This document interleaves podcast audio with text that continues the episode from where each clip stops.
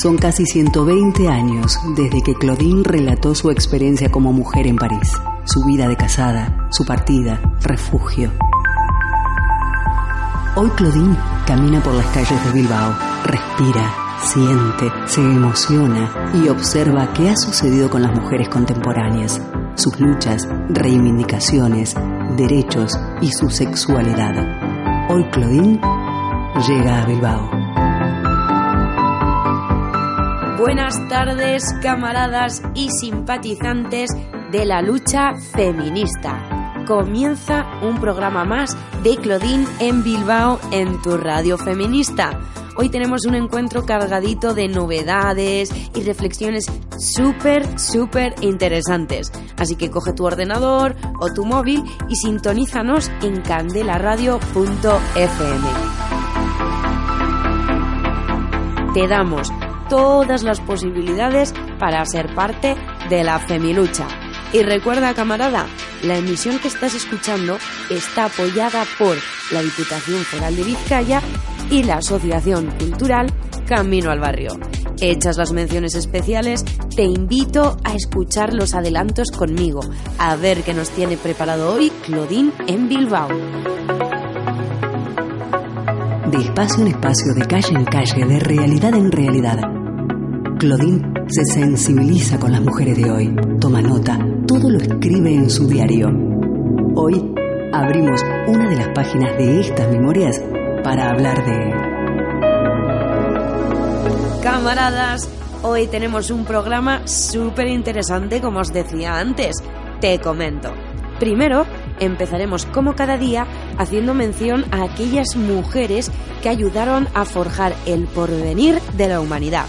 Hoy conoceremos la historia de Qiu Jin, una de las pioneras del feminismo en una sociedad tan patriarcal como la China de principios del siglo XX. Y fue más cosas. Fue escritora, oradora, poeta, revolucionaria y mártir. Una vida intensa que ahora mismo conoceremos.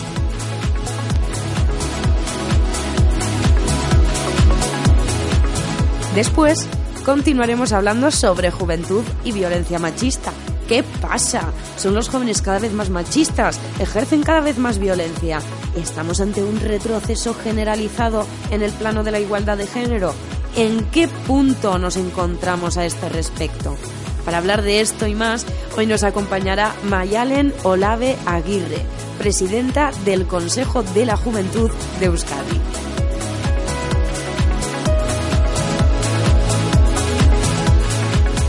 Y finalmente, y para cerrar este programa, hablaremos de educación no sexista. ¿Se promueve desde las escuelas? ¿De qué formas? ¿Qué papel juega aquí la educación afectivo-sexual y las técnicas de resolución de conflictos y el acceso temprano al mercado pornográfico del siglo XXI? Muchas preguntas me parece a mí que tenemos el día de hoy, ¿eh? Para construir este relato, hoy nos acompañan alumnas y profesoras de un instituto de Bilbao. Y esto es el día de hoy, camaradas y simpatizantes de la Femilucha. No te pierdas el programa. Síguenos y sé parte de la revolución. Las mujeres somos la mitad de cada pueblo.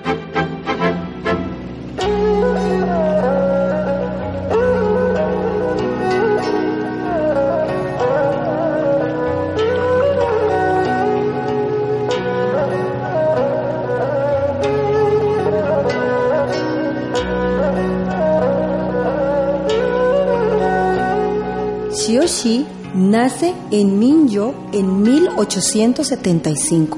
Crece en Shaoxing, en el seno de una familia acomodada, funcionarios de gobierno. Esto le permite tener una educación exquisita y consigue formarse en sus dos pasiones, el arte y la literatura, algo muy apropiado para una niña de su posición social. Desde niña, Xiaoxi tiene claro que lo que tiene reservado su sociedad a las mujeres chinas no es para ella.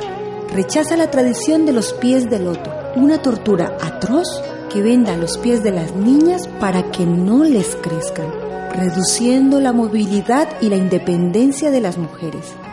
Dicha práctica se inició entre las clases altas para demostrar que esas mujeres no necesitaban trabajar, pero más tarde se extendió a familias menos adineradas que aspiraban a obtener un matrimonio ventajoso o colocar a sus hijas como concubinas de algún rico. Xioxi se libró del vendado de pies, pero no del matrimonio concertado. A los 19 años, su padre la casa con Wang Xinxin, el hijo de un rico comerciante. Ella se sintió prisionera de este hombre al que no quería y no la entendía, sobre todo en sus aspiraciones artísticas y anhelos de igualdad para las mujeres.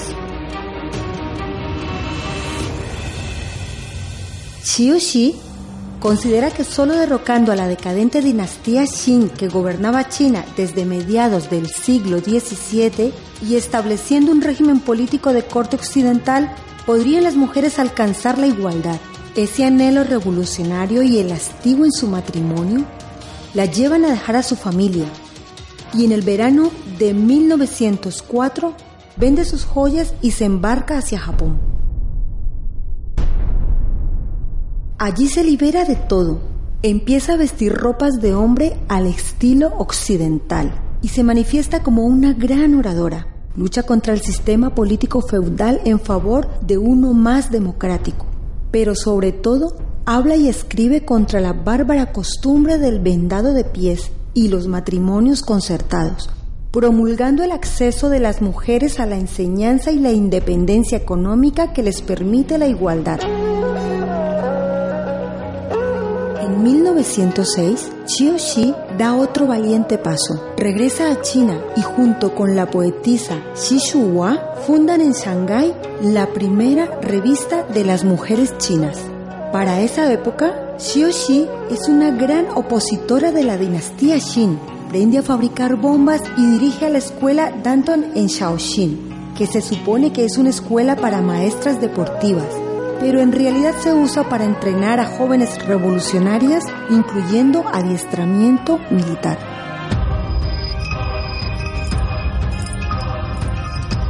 En 1907 le alcanza la represión tras la ejecución de otro líder opositor, le avisan que las tropas del gobierno la van a arrestar.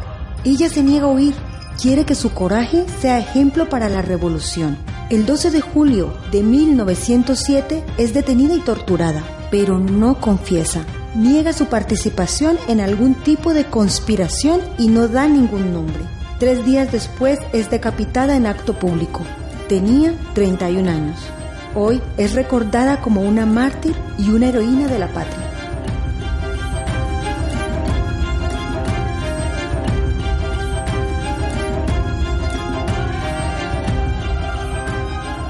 Escuchábamos el relato de la vida de Qiu Yin, una mujer apasionante, toda una heroína en China y el mundo entero.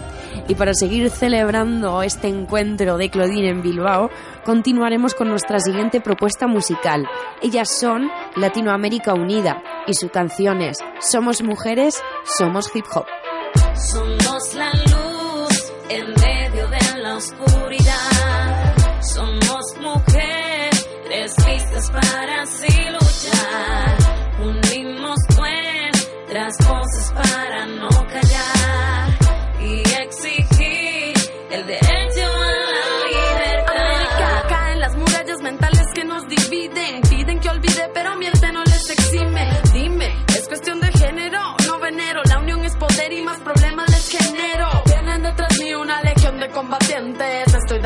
De hombres y mujeres. Esta es la primera prueba de quien no hay quien pueda ponernos toque de queda donde la lucha se hereda. La lucha no dilata, se transmite como plaga, trasciende fronteras bajo una sola bandera. Se contagia el entusiasmo y hombro a hombro se trabaja. El rap en resistencia, Latinoamérica se levanta. Suenan las voces de los barrios libres, hombres y mujeres sin prejuicios que dividen, sin géneros ni razas. Nuestras latas y gargantas defienden un movimiento, aquí las damas lo proclaman.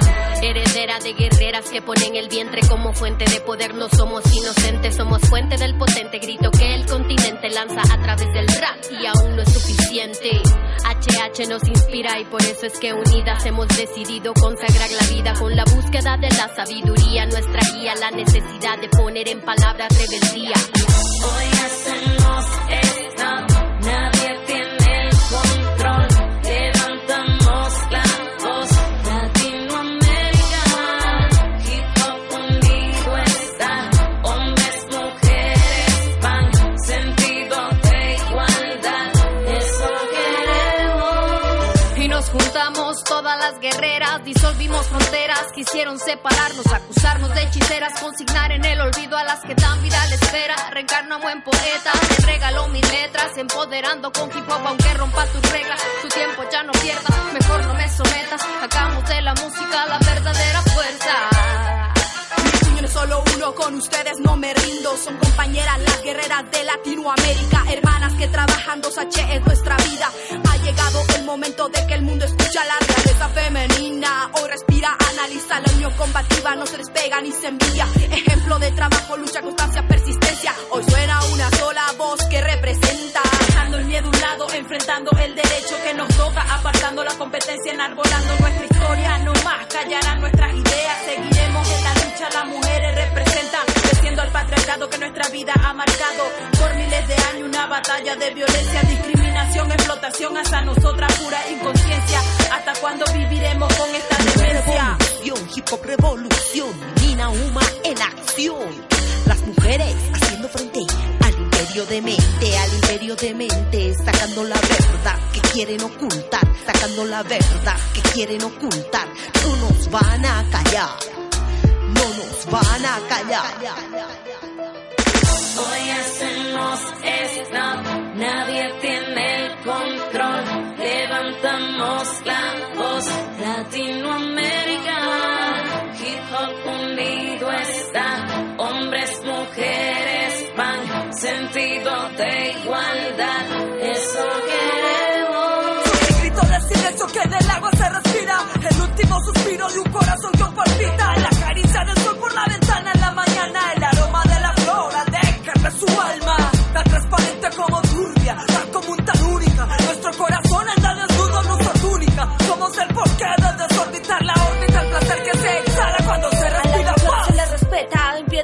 Pie de guerra, sexo fuerte que aterra.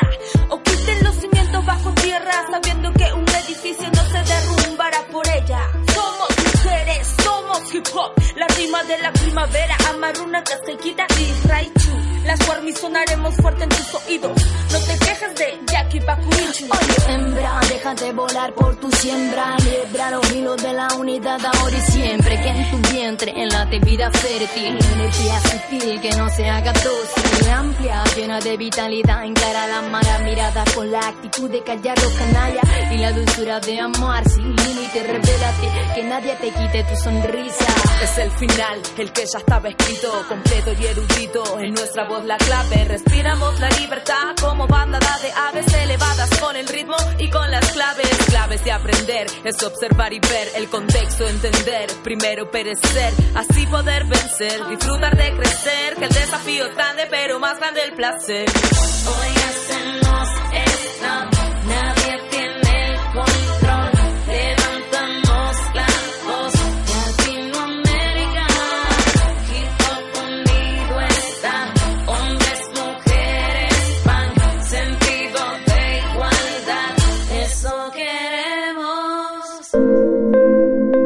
Desigualdades que afectan a las mujeres de hoy, la violencia machista, el Estado y la actitud de la ciudadanía ante esta realidad. Claudine suspira, reflexiona, dice...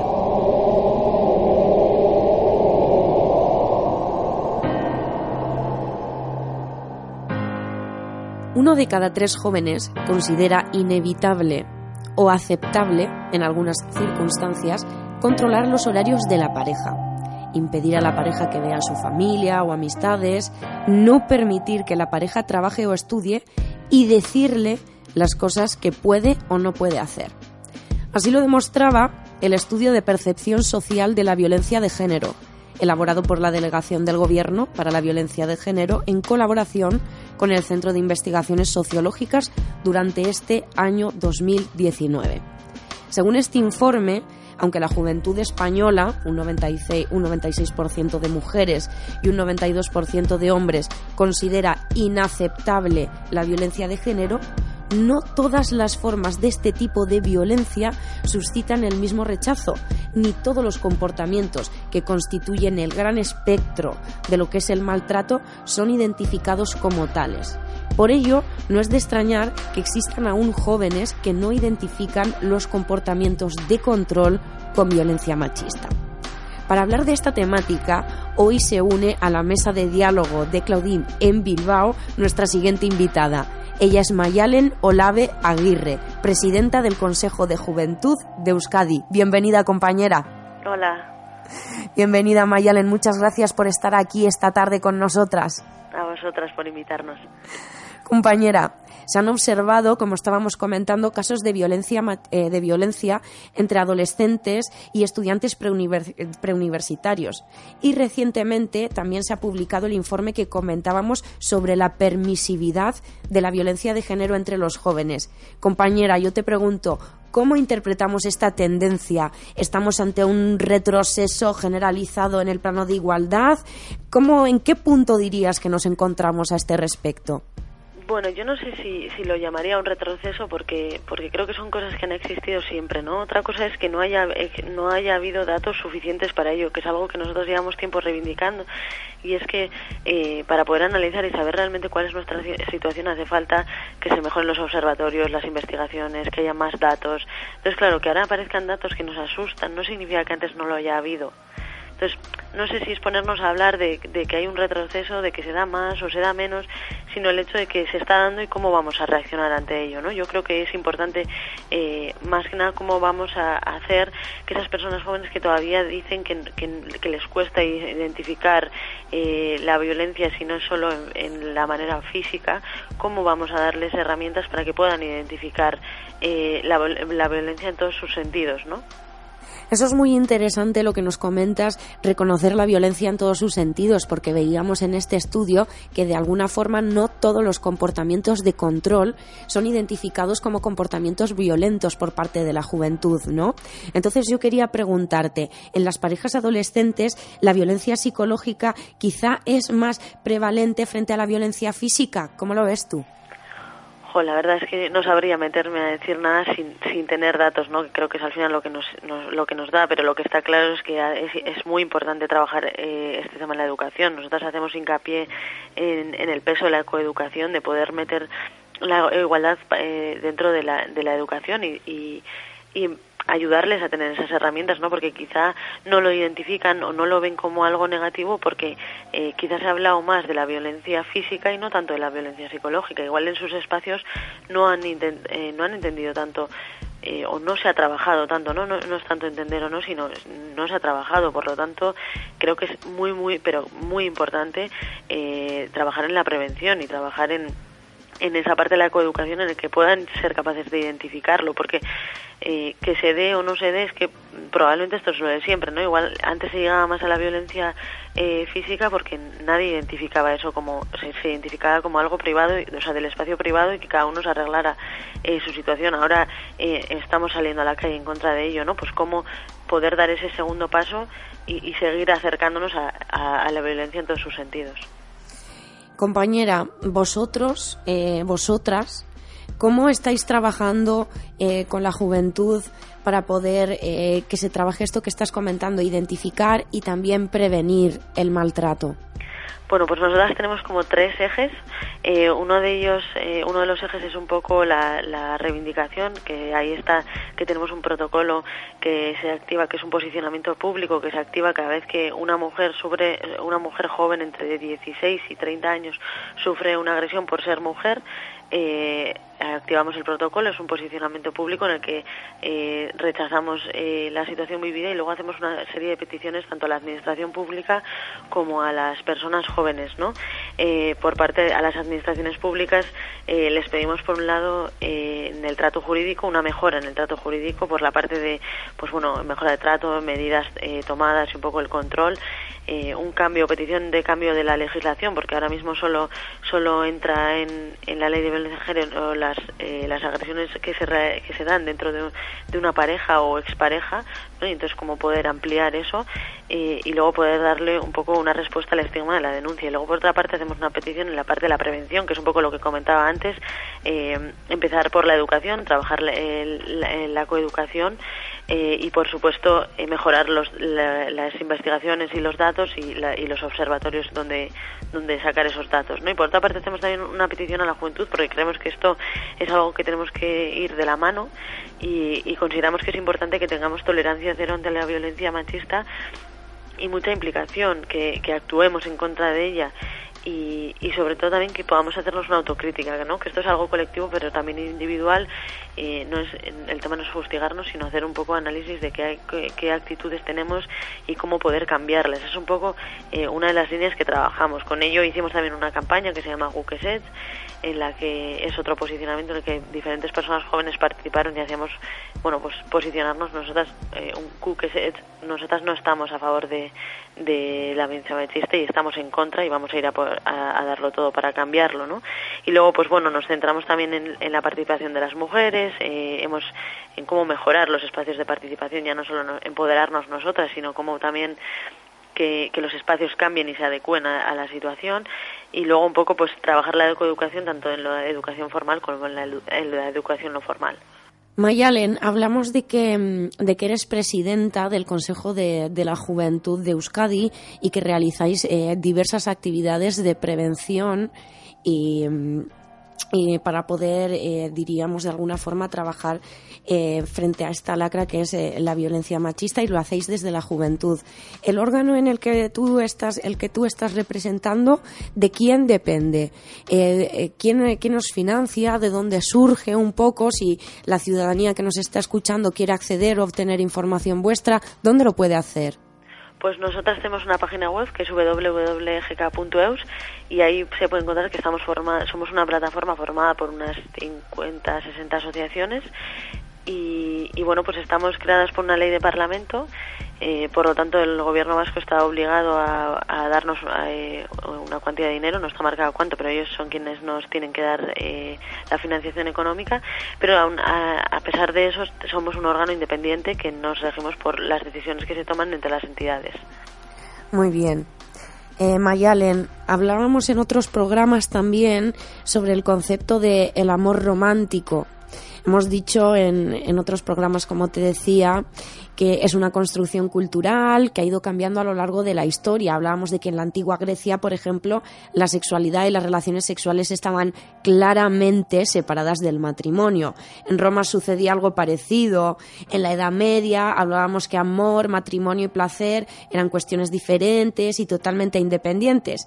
Y es a partir del siglo XIX que surgía ese concepto de amor romántico que ha sobrevivido hasta nuestros días, eh, que actualmente la mayor parte de las personas piensan que el amor romántico es esa razón fundamental para mantener las relaciones matrimoniales y estar enamorado, es la base fundamental para formar una pareja y para permanecer en ella. Esa idea eh, sigue, sigue patente en la actualidad y se expresa a partir de películas, se expresa a partir de programas de televisión, los medios de comunicación. Entonces, compañera, yo teniendo en cuen- cuenta esta idea de ese amor romántico, quisiera saber cuál es su papel en las relaciones que mantienen los jóvenes hoy en día.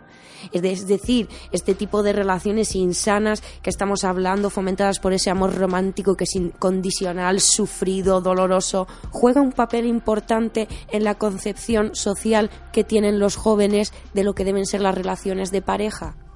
Bueno, yo creo que por supuesto, ¿no? Creo que es algo que el movimiento feminista lleva tiempo intentando luchar contra ello y, y con romper con, con esa idea porque porque todavía hay, eh, hablamos de películas, pero también hablamos de canciones, ¿no? En las que parece que si no estoy contigo me muero, ¿no? Eh, hay muchísimas canciones y, y lemas o, o, o películas en las que parece que, que vivir co- junto a una persona o para com- compartir con una, rela- una relación tiene que ser eso, ¿no? Yo lo doy todo a cambio de nada y me muero por ti si, si algo no va junto. Entonces es algo con lo que hay que romper porque todavía afecta, porque al final eso es la base del maltrato también, ¿no?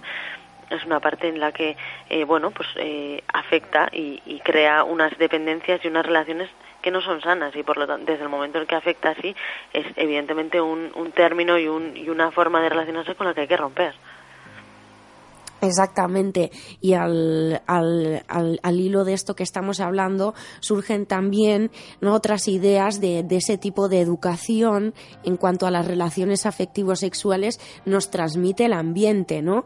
Y hemos visto no temas como la pornografía, hemos visto temas como por ejemplo los realities, aquellos, aquellos programas que de alguna forma piensas tú que de la forma en la que están siendo llevados hoy en día por los medios de comunicación podrían agravar los tipos eh, de conducta quizá más violentas en lo que es nuestra concepción de las relaciones de pareja? Hombre, yo creo que afectar afecta. Otra cosa es de con qué perspectiva lo vemos, ¿no? Yo creo que siempre que trabajemos desde la educación este tema seremos más capaces de verlo de manera crítica. Quiere decir que habrá quien sea capaz de ver esos programas y tenga una conciencia crítica y quien, se identifique más, pero eso tendrá que ver con el trabajo que hagamos desde las instituciones o desde los diferentes espacios en la educación para poder eh, hacer ver a, esas, todas las personas jóvenes o a todas las que podamos que, que, eso que se está llevando ahí adelante no es lo adecuado ni, ni, es, ni es sano para, para nosotras mismas, ¿no? Compañera, se nos acaba el, el tiempo de la entrevista. No sé si que, quieres añadir algo más antes de finalizar. Bueno, más que nada daros las gracias porque creo que es muy importante este tipo de espacios en el que, en el que podamos hablar eh, de una situación que está al orden del día y, que, y ver que, bueno, pues seguimos teniendo sitios en los que poder reivindicar y, y hablar sobre ello. Y no estamos solas, además, eso es importante. Amiga, muchas gracias por estar aquí hoy con nosotras esta tarde. Quiero agradecer tu implicación en este encuentro, como todas las personas que formáis parte de este relato feminista de Bilbao y de Vizcaya que estamos relatando hoy aquí. Gracias, compañera, de verdad. A vosotras. Y bueno, camaradas de la Femilucha que nos estás escuchando y a la vez siendo parte de este momento histórico de la lucha contra el patriarcado, te invito a escuchar la siguiente propuesta musical que seguro que te va a gustar. Ella es Audrey Funk y su canción es No me representas. Y recuerda, no te despegues de nuestra programación porque todavía queda más Claudine en Bilbao. No me represé, no me representas, no. Yo me represé, yo me represento hoy. Vamos a darle movimiento. En mi palabra y universo me represento yo. No me represé, no me representas, no. Yo me represé, yo me represento hoy. Vamos a darle movimiento. En mi palabra y universo. No necesito de un hombre pa' que me tomen en cuenta, porque mi voz con el viento se conecta, haciendo poesía declaro mi independencia, unión combativa que con canto me libera, palabra que con el todo lo inyecta, es la energía que fluye en el cuerpo, pensamientos ancestrales alimentan mi sustento, por eso ser parte del movimiento que marea desafía, encanto normado desafina, en sociedad mezquina, al borde del colapso y se avecina, justicia tardía, mucho cuidado en la esquina, hija, que allá afuera la cosa está que arde, hay mucho macho bien vestido de cobarde, no, no, no, no me represé, no me representas, no, yo me represé, yo me represento hoy, vamos a darle movimiento, en mi palabra y universo me represento yo, no me represé, no me representas, no, yo me represé, yo me represento hoy, vamos a darle movimiento, en mi palabra y universo. Insolencia que es fuerte como roble, es atroz que el sistema nos desborde. Sálvese quien no soporte, pisotearse hizo un deporte. Sexo débil me llamaron, cara del alma, también desfiguraron con cánones, regímenes inútiles, nada sutiles. Transformación te llega cuando cuerpo acepta sin mentirte ni destruirte. Tu amor palabra vive, fuerza en tus manos, deja ya de mentirte. Labrando autonomía, llama interna que resiste. Ser mujer por su espíritu existe, sin que voz del otro me aniquile. Es preta del sistema que te vendieron y tú asumiste. Ya deja de bloquear, sentimiento natural, ese es el cambio radical. No me representas, no, yo me represento, me represento hoy. Vamos a darle movimiento en mi palabra y universo, me represento yo. No me represento, no me representas, no, yo me represento, yo me represento hoy. Vamos a darle movimiento en mi palabra y universo, me represento yo. Me represento yo, me represento yo.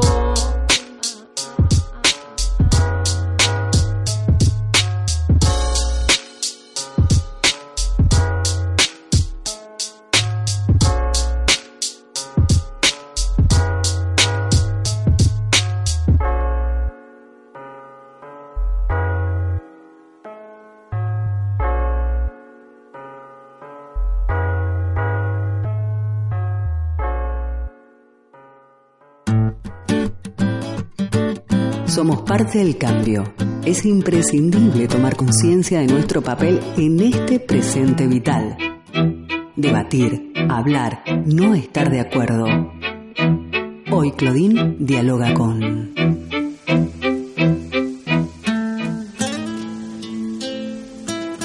Amigas, camaradas y simpatizantes de la Femilucha, continuamos en tu programa feminista Claudine en Bilbao. En el siguiente bloque, que hemos titulado Prevención de violencia machista en las escuelas, reflexionaremos sobre la coeducación, que por cierto, ¿qué es la coeducación? También hablaremos sobre la persistencia del sexismo en los espacios educativos y analizaremos si realmente existe un retroceso en la equidad de género con la vuelta de viejos arquetipos del pasado. Sabemos que el sistema educativo ha dado grandes pasos en las últimas décadas hacia la igualdad de oportunidades entre niñas y niños y en implantar procesos pedagógicos no sexistas. Sin embargo, las chicas y las mujeres continúan, o más bien continuamos, ocupando una posición inferior en la sociedad. Para ayudarnos a reflexionar en torno a esta temática, se unen, se unen perdón, hoy a la mesa de encuentro y de diálogo de Candela Radio las siguientes invitadas. Ellas son Ainara Madariaga, bienvenida compañera. Arrachaldeón. Tenemos a Enar Aguinaga, bienvenida compañera. Hola. Ambas son profesoras de educación secundaria obligatoria y bachillerato en un colegio de Bilbao. Y de su lado tenemos a sus compañeras Ainhoa Núñez, antigua alumna de bachillerato. Perdón, que me lío. Antigua alumna de bachillerato. Bienvenida, compañera. Gracias. Y a su lado tenemos a Goisane Castillo, estudiante de educación secundaria obligatoria, la ESO. Bienvenida, amiga. Hola. Ambas jóvenes que tenemos hoy aquí forman parte del grupo Choco Morea, conformado por el profesorado y el alumnado de sus instituciones educativas. Compañeras, para empezar este encuentro y entrar en materia, estábamos hablando en el bloque anterior de entrevistas sobre un estudio de la percepción social de la violencia de género, elaborado por la Delegación del Gobierno para la Violencia de Género en colaboración con el Centro de Investigaciones Sociológicas durante este año 2019. En este estudio se señala que la juventud española considera inaceptable la violencia de género, pero no todas las formas de este tipo de violencia suscitan el mismo rechazo, ni todos los comportamientos que constituyen el maltrato son identificados como tales, por lo que no es de extrañar que existan aún jóvenes que no entienden que los comportamientos de control son parte de la violencia machista. Amigas, vosotras que me estáis escuchando decir todo esto, ¿vosotras qué opináis al respecto de esta realidad? ¿Están las nuevas generaciones evolucionando hacia la equidad de género? ¿Estamos retrocediendo? ¿Seguimos igual? Enar, ¿tú qué opinas? Yo no creo que estemos eh, realmente retrocediendo, creo que estamos avanzando. Lo que pasa que sí que esperamos que los resultados se den mucho más rápido de, lo que en realidad se pueden dar. Porque por un lado igual tendemos a hacer este trabajo más con adolescentes que ya tienen unas ideas preconcebidas y todavía nos cuesta pensar cómo podemos trabajar con los niños en la igualdad de género. Eh, y luego, por otra parte, también eh, el, el trabajar con los adolescentes es muy difícil porque tienen una época muy rebelde, con lo cual eh, muchas veces le- les dices no hagas esto y lo hacen. Entonces estamos ahí un poco, pues bueno, están en su época rebelde y pues igual que saben que no deben beber o que beber es malo y lo hacen como un signo de rebeldía, pasa un poco parecido en las aulas eh, con el tema de la, de la violencia de, género, yo creo, y de la educación en la, en la igualdad. Y aparte, y de esto creo que tenemos culpa también los, los adultos, eh, sí que reconocemos lo que es malo en este sentido, pero no estamos desarrollando lo suficiente la capacidad crítica para ver esa desigualdad en las cosas más pequeñas. Igual eso es lo más complicado y lo más importante en lo que hay que trabajar. Ainara, profesora de bachiller, ¿tú qué opinas en este respecto? Bueno, eh, ¿puedes volver a hacer la pregunta, por favor? Sí, estamos hablando de, de esta realidad. Están las nuevas generaciones evolucionando hacia la equidad de género, estamos retrocediendo, seguimos igual. ¿Qué opinas? Bueno, yo creo que, como ha dicho mi compañera Enar, eh, no estamos retrocediendo, pero bueno, a veces nos preguntamos si realmente estamos avanzando, ¿no? Nos creemos eso, pues muy modernos y muy modernas y pensamos si vamos hacia adelante y, muchas veces, bueno, pues estamos viendo muchos casos en los que pensamos que no. Eh, tal vez sea porque hoy en día está mucho más eh, visualizado este, esta problemática social que tenemos, eh, entonces parece que lo escuchamos más y que antes tal vez no sucedía. Pero bueno, yo creo que sucedía, antes seguramente igual lo, lo dejábamos pasar, también ¿no? en las aulas o en los comentarios que hacía nuestro alumnado y bueno, pues poco a poco somos más conscientes de, esta problemática y, seguramente eso, pues el tiempo que nos estamos dando o queremos eh, respuestas que, que, lleguen que lleguen rápido y cambios que lleguen rápido y, seguramente llegarán en el futuro sobre todo empezando desde desde desde la etapa, ¿no? Desde primaria, desde infantil, trabajando estos temas que son muy muy muy importantes y muy necesarios. Ainhoa, tú como, como estudiante, como joven que eres, ¿qué opinas? ¿Crees que estamos avanzando? ¿Crees que estamos retrocediendo? ¿Crees que estamos igual? Yo creo que estamos avanzando, pero todavía queda bastante por hacer, porque mm, creo que el feminismo es algo que, por ejemplo, los chicos de mi edad piensan que, no va con ellos, que, que es algo que, que ellos no tienen nada que hacer en ello ni nada por el estilo. Y mm, es verdad que tenemos más información en las aulas y que tenemos eh, más cursos para formarnos y para conseguir pues eh, eliminar esas, esas conductas machistas que aún seguimos reproduciendo, pero creo que aún queda mucho por hacer porque mucha gente de nuestra edad todavía no está interesada o no pone el interés suficiente. Y tú, Goisane, como estudiante también de la ESO, ¿qué opinas ante esta realidad? ¿Evolucionamos, retrocedemos, estamos igual? ¿Cómo lo ves? Yo creo que estamos evolucionando también porque, porque a ver, a la gente joven, pues estamos en, o sea, a ver, a la gente de esta generación, pues eh, existen charlas que dan en los colegios y los profesores pues nos, nos explican este tipo de cosas y por lo tanto pues lo tenemos más en la mente y, estamos más concienciados. Pero la gente adulta que es la que educa a sus hijos pues no, por lo tanto, pues hay niños que hacen más caso a sus padres que a los profesores o gente que da charlas y obviamente no, va a estar, no va a haber igualdad siempre porque hay gente que no quiere, pero yo creo que estamos evolucionando. Estamos evolucionando.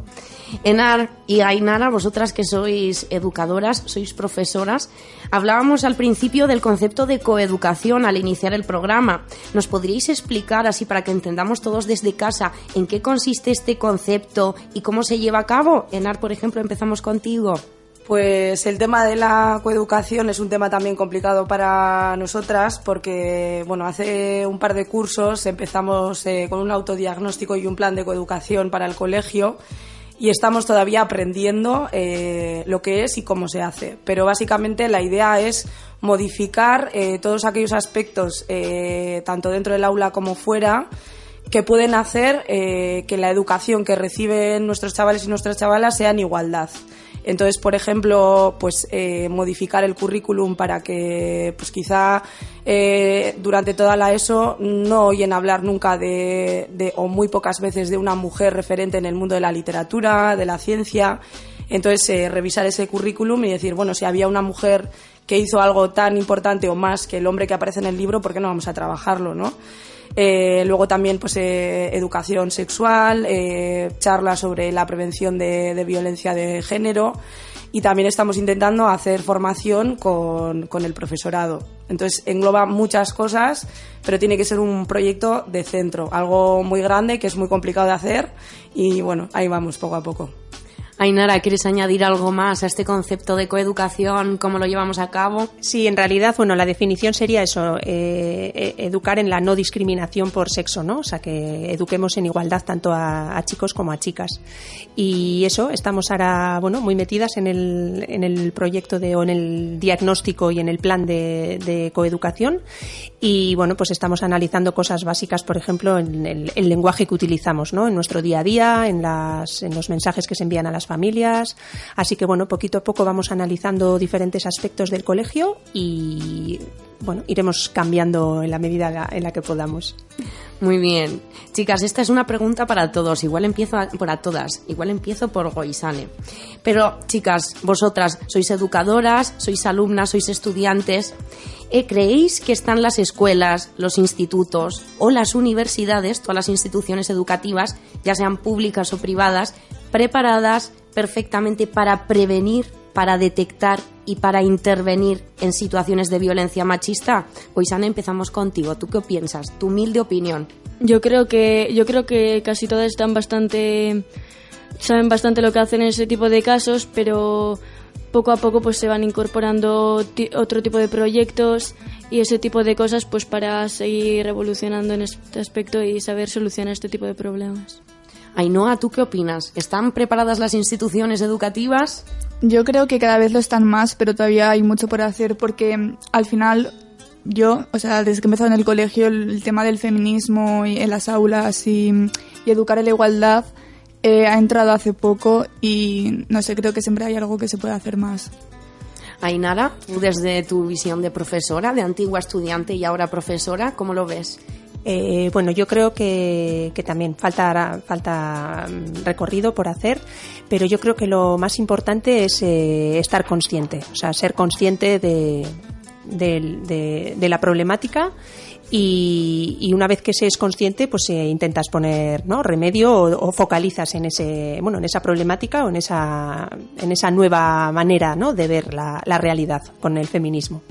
Y Enar, ¿tú qué opinas? Yo creo que más que estar preparados, estamos preparándonos en los centros educativos. Eh, y al menos desde mi experiencia, estamos preparándonos más desde la voluntad de quienes quieren prevenir y ayudar en este tipo de situaciones que más que por apoyo institucional o del centro. Porque sí que es verdad que sobre papel, pues. Eh, eh, puedes tener horas libres o puedes tener formaciones, pero al final, pues yo, por ejemplo, soy profesora de lengua, Ainara es profesora de historia, no somos expertas en prevención de violencia de género y todo lo que hacemos lo hacemos un poco, pues, cargando más trabajo a nuestras espaldas, ¿no? Y entonces yo creo que, bueno, para prepararnos quizá deberíamos tener más medios porque no tenemos los suficientes y que es más tema de la voluntad que ponga la persona que quiere por interés propio eh, trabajar estos temas que porque realmente estemos eh, bien apoyados. Y en vuestra opinión, como educadoras, ¿cuáles creéis que son desde, desde la humildad de este, de este buen hacer que, señalas que tienes, que aunque aún así todavía faltan medios, faltan recursos, quizá falta sensibilización y formación al profesorado en general para poder intentar abordar estas situaciones, pero ¿cuáles creéis que son las claves metodológicas para crear un estilo educativo no sexista, Enar? Pues yo creo que mmm, la clave fundamental eh, es formar al profesorado, porque al final nosotros, o bueno, la, la, la, mayor parte de nuestro trabajo es ir y dar clase.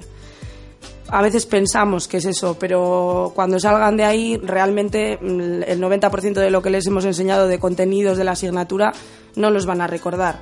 ¿Qué pasa? Que es muy complicado porque hay muchas cosas que enseñar que son fundamentales para el futuro del alumnado, pero mmm, creo que no estamos preparados y que, y que hace falta mucha conciencia todavía. Problemas que no tenemos tiempo suficiente, que tenemos que lidiar con un montón de temas administrativos, burocráticos y al final eh, dar clase y, y educar, eh, pues casi que no queda en un segundo plano, pero desde luego no tiene el protagonismo que debería. Ainara, ¿tú qué piensas? ¿Cuáles son las claves metodológicas para un estilo educativo no sexista? Bueno, yo creo que poco a poco estamos poniendo sobre la mesa el enfoque ¿no? en estos temas. Es importante que el alumnado vea que están ahí, que puedan debatir y que puedan dar su opinión y ver eh, diferentes realidades. Y de hecho, bueno, Enar y yo estamos recogiendo tanta información durante estos años que podríamos incluso lanzar una nueva asignatura en el colegio que se llame coeducación o feminismo o algo de eso. Sería, tendríamos, creo que rellenaríamos, no sé, todas las horas que hagan falta. Bueno, comentábamos antes que Goisane y Ainhoa, ellas son estudiantes, son chicas jóvenes que están siendo parte de este movimiento feminista que está surgiendo en Bilbao. Y hablábamos antes de que formáis parte del grupo Choco Morea, constituido en vuestra, en vuestra institución educativa. Chicas, contadnos cómo surge Choco Morea, qué hacéis allí, qué ha significado para vosotras este proceso, formar parte de él. Empezamos por ti, Ainhoa, cuéntanos. Pues el Chocomorea fue un grupo que lo propuso el gobierno vasco, en- bueno, fue una propuesta que hizo el gobierno vasco en varios colegios para promover la igualdad de género pues en los colegios. Y bueno, el nuestro se creó hace cuatro años. Y bueno, pues poco a poco se ha ido uniendo más gente y más gente ha ido poniendo interés. Y bueno, básicamente nuestro mm, objetivo principal es pues promover temas em, que em, pues que consigan la igualdad entre hombres y mujeres en el colegio y no solamente tratamos temas de feminismo, sino que también tratamos temas pues eh, con temática LGTB y, y otro tipo de desigualdades. ¿Qué ha significado para vosotras, chicas, formar parte de este proceso, Goisane? ¿Qué significa para ti? ¿Cómo lo han visto en tu casa, por ejemplo? Pues, pues lo han visto muy bien porque creen pues que les, les gusta que sea parte de este movimiento y que pueda ayudar, aunque sea un poco, en este tipo de, de cosas, ya que soy mujer y pues yo estoy luchando por mis derechos un poco, aunque sea una mínima parte, y por el derecho de las demás mujeres. Y este grupo, por lo que comentábamos, está formado por, me corregís si me equivoco, por estudiantes y alumnos y alumnas, ¿no? Sí. Y la participación es voluntaria. ¿Cómo es la participación en vuestro centro? Bueno, Goisane, tú lo ves más igual porque Sí. todavía, eres estudiante de ese centro. ¿Cómo es la participación en, en el Choco Morea de tus compañeros y compañeras? Bueno, ahora que se han ido los de segundo de bachillerato el año pasado, pues ahora hay menos gente y por temas de horario y todos, pues hay mucha menos gente, pero que va al Choco Morea, pero bueno, pero esta semana o así iremos a iremos a tercero de la ESO, pues a preguntar a ver si a alguien le apetecería entrar o, o aportar algo y a ver qué tal. Y, sí, perdona. Y bueno, también quería decir que cuando empezó el Chocomorea casi ningún chico se animó a venir. O sea, Ujú. solam- solamente éramos chicas las que participábamos ahí, pero poco a poco, a medida que ha ido pasando los años, pues cada vez han venido más chicos. Muy bien, o sea que la participación masculina. ¿Qué temas tratáis en el Choco Morea, chicas? Goisane, por ejemplo, que te tengo aquí al lado. Pues tratamos pues todo tipo de temas feministas, pero también temas del tipo LGTBI y cualquier tipo de derechos, ese tipo de cosas, de diversidades y así. Me comentabais, bueno, me comentaban vuestras profesoras también que se trata el tema de nuevas masculinidades, ¿no? ¿Cómo ha sido la reacción, por ejemplo, de vuestros compañeros, de vuestros maestros hombres, a- al, empezar a trabajar este término, al conocerlo, a- al, al profundizar en él? Aquí tenemos una mano levantada y Sí, nada. bueno, en realidad es que igual no, no lo saben responder porque va- este año es cuando vamos a introducir esta, Ajá. esta temática. Y quería añadir, bueno, pues aparte de eso, pues de temas de feminismo, de, de género, del colectivo LGTBI, eh, bueno, pues el año pasado hablamos sobre prostitución, eh, eh, tuvimos, eh, a veces tenemos invitadas, pues vimos, eh, por ejemplo, el feminismo en México, ¿no? Las eh, tema de las mujeres en México, hablamos de la maternidad subrogada, sobre la homosexualidad. La verdad que van saliendo muchos temas y como es un espacio bueno reducido y de confianza, pues es verdad que da pie a hablar de todos de todos estos temas con cercanía. ¿Y las familias han aceptado de buen grado que se produzcan estos procesos educativos en la escuela? Eh, sí, en principio, bueno, me imagino que las, la- los alumnos y alumnas que vienen es porque también en casa, ¿no? Pueden, pueden hacerlo tienen permiso y, bueno, está abierto a, a todos. Sí, bueno, a veces las familias sí que nos ponen algunas, algunas trabas, ¿no? Pues, eh, bueno, pues también en primaria, en algún proyecto que hemos hecho, en secundaria, pues a veces alguna familia no está de acuerdo pero bueno, creo que la, la gran parte de las, la mayoría de las familias sí que lo acepta y está de acuerdo y nos anima. Amigas, os quiero agradecer a las cuatro por haber estado aquí esta tarde. Ha sido difícil llegar, ha sido difícil encontrarnos, pero lo hemos hecho, a pesar de las dificultades. Y bueno, yo siempre digo que, que vuestro testimonio es fundamental para construir el relato feminista de Bilbao. De verdad, muchas gracias, Enar, por estar aquí. A ti. Gracias a Inara. Es que ricasco. Ainhoa, encantada de conocerte. Igualmente. Y Goizane, lo mismo digo. Ahora te dejo con la última propuesta musical del programa. Espero que la disfrutes. Ellas son Bomba Estéreo y la canción se titula Soy yo. Me caí, me paré, caminé, me subí, me fui contra la corriente y también me perdí, fracasé, me encontré, lo viví y aprendí. Cuando te pega fuerte, más profundo es el beat, sí. Sigo bailando y escribiendo mis letras, sigo cantando con las puertas abiertas, atravesando por todas estas tierras y no hay que viajar tanto para encontrar la respuesta. Y no te preocupes si no cuando te critiquen, tú solo di. Soy yo.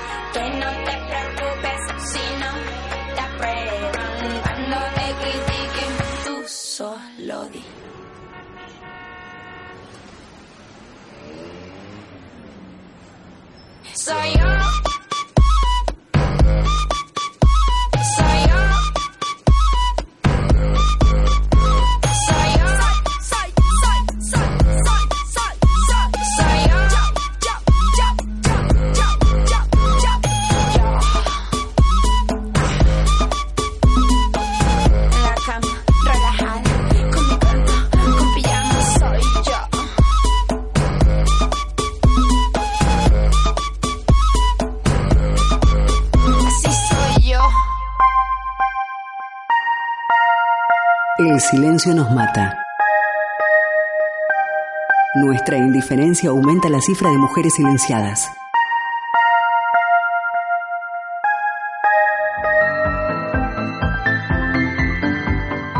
Bueno, amigas, camaradas y simpatizantes de la Femilucha, acabamos nuestro relato del día de hoy, pero ya sabes, queda en tus manos seguir escribiendo la historia.